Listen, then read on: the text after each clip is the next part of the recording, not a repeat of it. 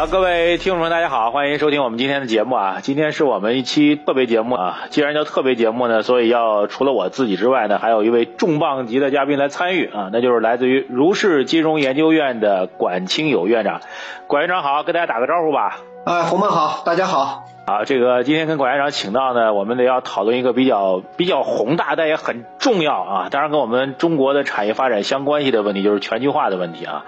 首先来请教一下这个管院长，因为这个我们说中国经济过去这二十年或者三十年高速增长，肯定跟中国经济企业的全球化是密切相关的。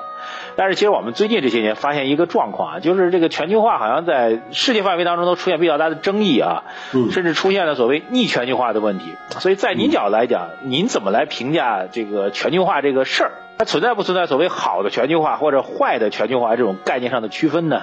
其实全球化这个话题呢，应该说由来已久啊。这个二十年前呢，其实是一个非常重要的一个研究话题。呃，我念书的时候，包括后来工作期间，还参与过多次这个全球化的研究。其实当时大家争论的问题在于，就是如何说让全球化能够更快的实现，然后这个市场的这种边界能够无限的延展哈。但是当时呢，也意识到一个问题，什么问题呢？就是有可能会存在逆全球化。当这个所谓我们说中心国家意识到这个全球化的这种利益不如他们原来想象那么大的时候，就可能会出现逆全球化。其实中美之间的贸易战呢，某种程度上就是这么一种表现，实际上是逆全球化的这种这种开始，而且我觉得可能会愈演愈烈。当然了，就是过去二十年里头也有很多学者提到了所谓好的全球化和坏的全球化。呃，我自己的理解是这样的，因为从不同国家、不同民族、不同群体。这个角度看啊，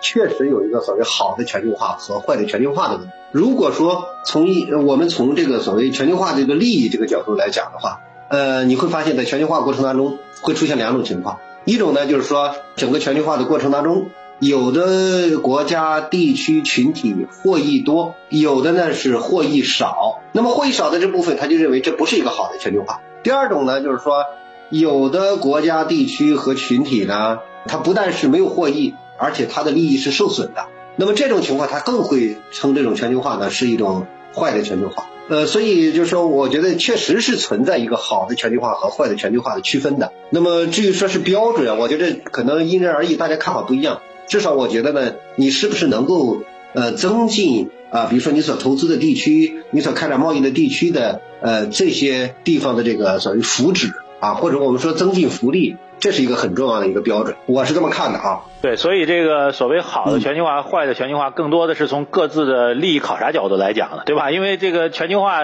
从总量经济上来讲，按照我贸易学理论来讲，应该是利好。但是在在总量利好情况下，肯定结构当中有一些产业、有一些人会利益受损，这可能也是一个评价的一个原因了，对吧，关院长？呃，我我觉得是，就是至少我觉得就是说，呃，获益多和少的比较，或者说获益。与没获益之间的比较，它实际上两个层面。就获益少，他也觉得这是个坏的全球化，因为你们你们拿到的更多，我们拿到的太少了，这是一种不对等。那另一个呢，就是说实际上你们拿到了，我什么都没有，而且我可能利益还受损了，比如说我的环境受损了，或者说我的这个土地被征用了，但是我其实没有什么补偿，是等等等等，确实会存在这种情况。所以不同国家地区，他对这个问题的看法，或者说同一个国家不同的呃族群。不同的群体，他的看法是不一样的啊。是，所以既然有这个所谓不同的角度、不同的看法，就会有相应的争议啊。但是回到这个中国角度来讲，我们觉得这全球化对中国经济的这个积极影响还是非常明显的。比如我们来观察一个具体的行业，比如汽车行业啊。嗯。这个在零八年金融危机之前，中国当时汽车保有量还是总体比较落后的啊。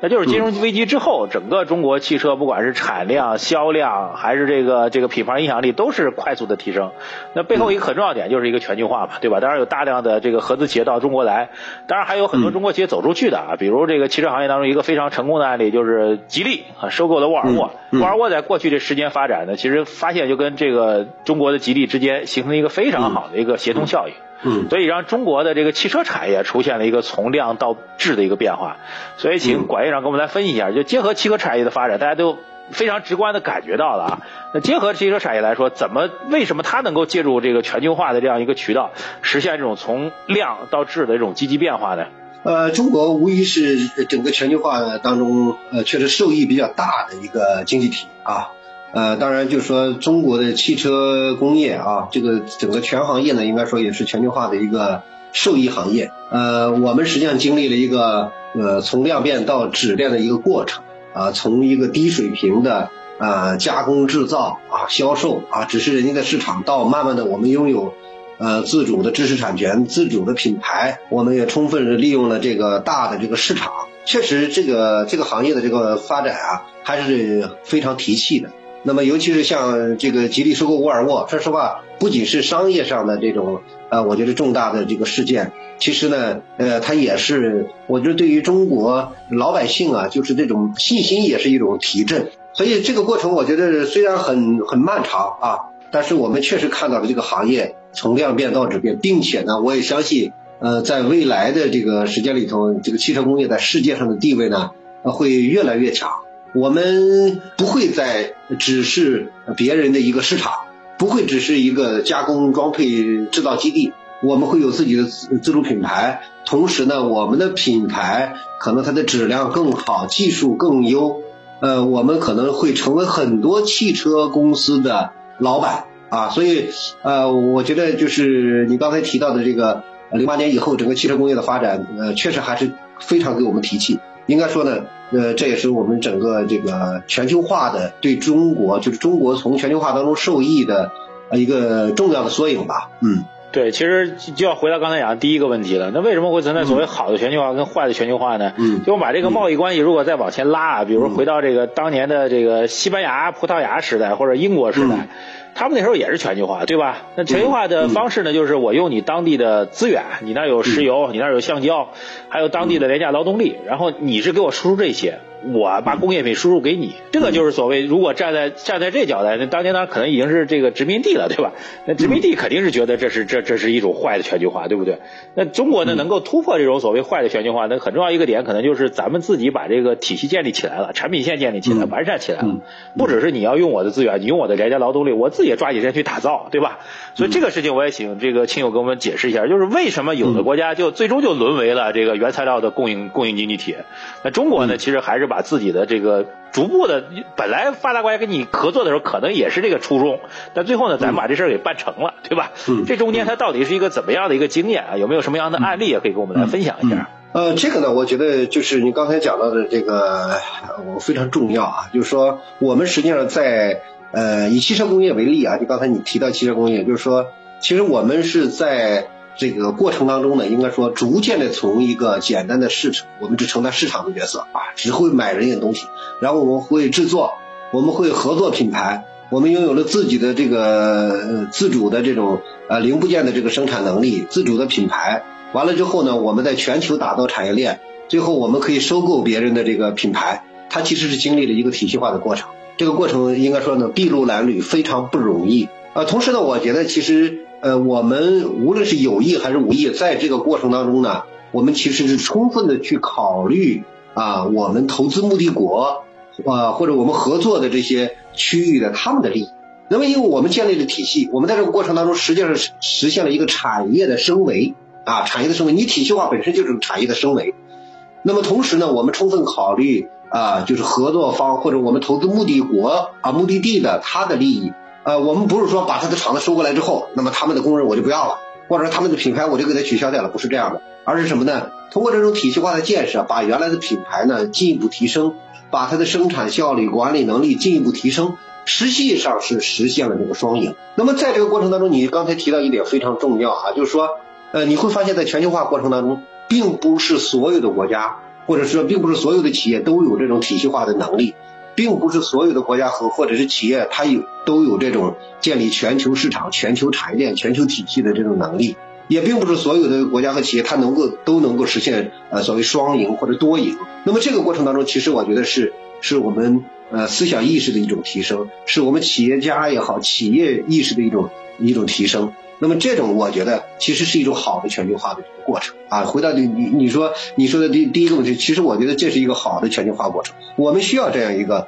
好的全球化，也就是说和呃你刚才提到的说第一版本的殖民地时期的全球化，其实呢这是可能更高维度的全球化啊，它是一个呃呃实际上客观结果有利于增进呃所谓这个人类福祉的这样一个全球化的过程。对，其实提到这个，我刚才也讲，您你也举到这例子啊，就是吉利跟沃尔沃的合并啊，我也专门查一下相关数据啊。那么最早合并之前，十年前呢，其实这个只有一百八十八个员工，今天有超过八千个员工了。十年前只有销售公司，到今天有三个整车厂，一个发动机厂，一个研发中心，一个设计中心。所以这可能也是这个中国企业实现全球化，同时把自己的体系能够完整建好的一个成功的样板了，对吧？啊，我觉得是实际上非常重要的样板。而且汽车这个行业呢，我觉得特别有说服力，因为我们相对于呃其他汽车强国，无论德国、美国、日本来讲，说实话，我们起步是是比较晚的，基础是比较差的。能在这么短的时间之内，然后实现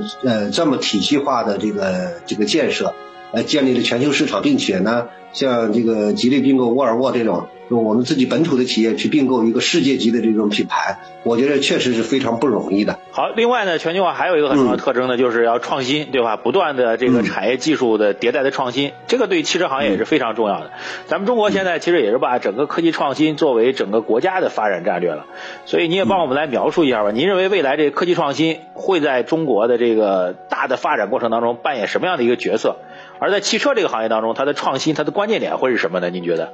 就毫无疑问，创新，特别是技术上的创新呢，它对于一个企业的这个发展，呃，对于一个国家整体这个实力的一个提升，可以说是基础性的。那么，如果没有这种创新，啊，就我们刚才谈的那个话题，你说，并不是所有的企业或者所有的国家，它都能够实现这种所谓产业的升级，所谓从零到一，从一到一百的这种这种这种升级的。所以就是说，这个技术的创新，我觉得是应该说是一个现代全球企业不用讨论的问题啊。应该说，这种创新体系是呃极端重要的。呃，尽管现在中国的汽车行业、本土汽车行业呢，应该说已经是发展到一定的高度，但是我们也要看到，其实和世界呃先进的这种汽车企业以及这些先进的汽车强国，我们还有很大的差距。那么你靠什么东西？我们讲科技创新。呃，第二个呢，就是你商业模式啊，你的这个市场开拓啊，等等等等。那科技创新肯定是一个，我觉得基础性的东西。那么对于汽车产业来说呢，这个我们也注意到沃尔沃，比如在一七年开始呢，首家宣布要全面的电气化的发展啊。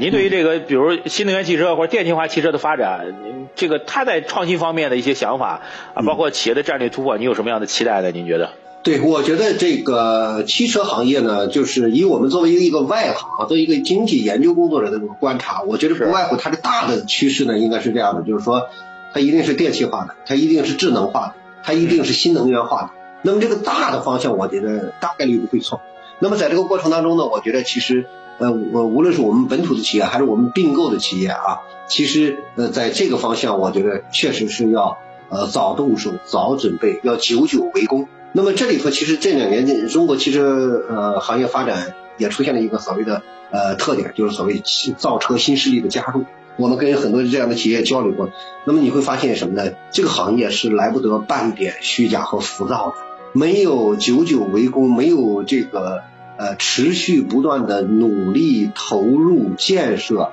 那么你其实是很难一下子呃这个出来。你像我们讲，今天我们说。啊，吉利收购沃尔沃，我们觉得欢欣鼓舞。但是你想一想，吉利汽车从它草创到它发展到它全球化，它是经历了一个非常漫长的过程，这是要沉得住气的，要经受住诱惑的。所以我觉得就是说，大的方向上，汽呃这个电气化、智能化啊、新能源化啊前进的过程当中啊，那么你会发现整个汽车工业本身它会发生非常大的变化，有很多企业可能就是在这个奔向这个目标的这个过程当中被甩开了。那么中国企业的呃，我觉得它的一个机会就是在新一轮的汽车工业的整体呃升级当中，它是有可能啊，我们说弯道超车的，有可能在借助我们说电气化、这个智能化啊、新能源化的这个过程弯道超车，那么达到是这个这个所谓世界最先进的水平，甚至于我们呃比这个国际同行还要领先一步的这么一个水平的。是，所以刚才其实你已经提到一个关键词儿，就是可持续发展啊。咱们这个国家的关键词就是绿水青山，就是金山银山。那回到企业发展角来讲呢，可持续发展就是企业的社会责任跟商业价值的共同追求了。刚才提到沃尔沃为什么要做电气化呢？说白了就是企业如果真从造车角度来讲，你有发动机对吧？有轮子，有基本功能就可以上路了。那为什么非要做这新能源、做电气化、做智能化呢？其实跟可持续发展也是相关系在一起的。所以这个管院长最后再给我们来讲解一下吧。您认为企业？一方面要赚钱发展，另一方面呢要考虑很多的社会社会责任、社会价值的问题，这中间到底怎么去平衡它？你有什么样的思考跟建议呢？我觉得这个可以从两个层面来看啊，就是可持续发展不仅是对一个国家很重要，对一个企业，特别是一个大企业，呃，仍然是非常重要的一个呃发展的理念。那么这种理念其实是需要贯穿到它的经营行为的啊。那么一方面呢，你大企业，呃，它呃，需要的社会资源多，那么其实整个社会都在帮助这样的一大企业，所以大企业它是是需要承担这样的社会责任。那可持续发展，我是觉得对于一个企业的这个长远发展来讲，它是一个内化的一个理念，你不可能不可持续发展。那么另一个呢，就是说，呃，当一个企业你是全建立了全球化的体系，你涉及到这么多人，要动用这么多社会资源，那么你也要承担相应的责任，需要对社会负责。其实可持续发展的理念从提出。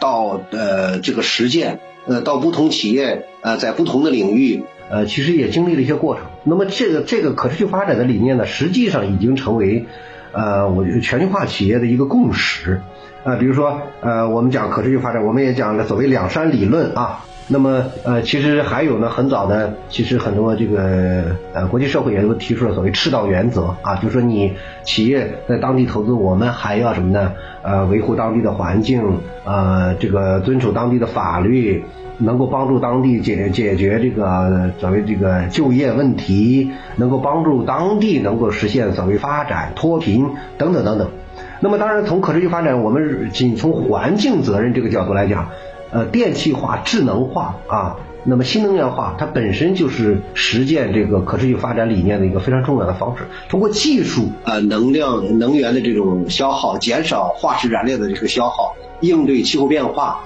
呃，所以我觉得这个这种可持续发展的理念，呃，应该说呢，未来会呃越来越。呃，强化或者内化到企业的这个发展当中。嗯，好的，非常感谢管院长今天参与我们的节目啊。这个汽车行业被称为工业行业的明珠啊，所以这个行业的发展啊，特别一些成功的案例也反馈了经济全球化发展的一个历史必然，也指引了未来包括中国未来经济化的全球化的发展的趋势，包括相关行业突破的这样一个前景，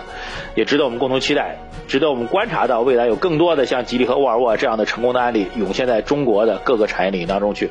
好，谢谢谢谢管院长今天交流，谢谢您的参与，好，好，谢谢老马，嗯，好，也谢谢大家，我们这期节目就先这样，谢谢各位，我们下次节目时间再见。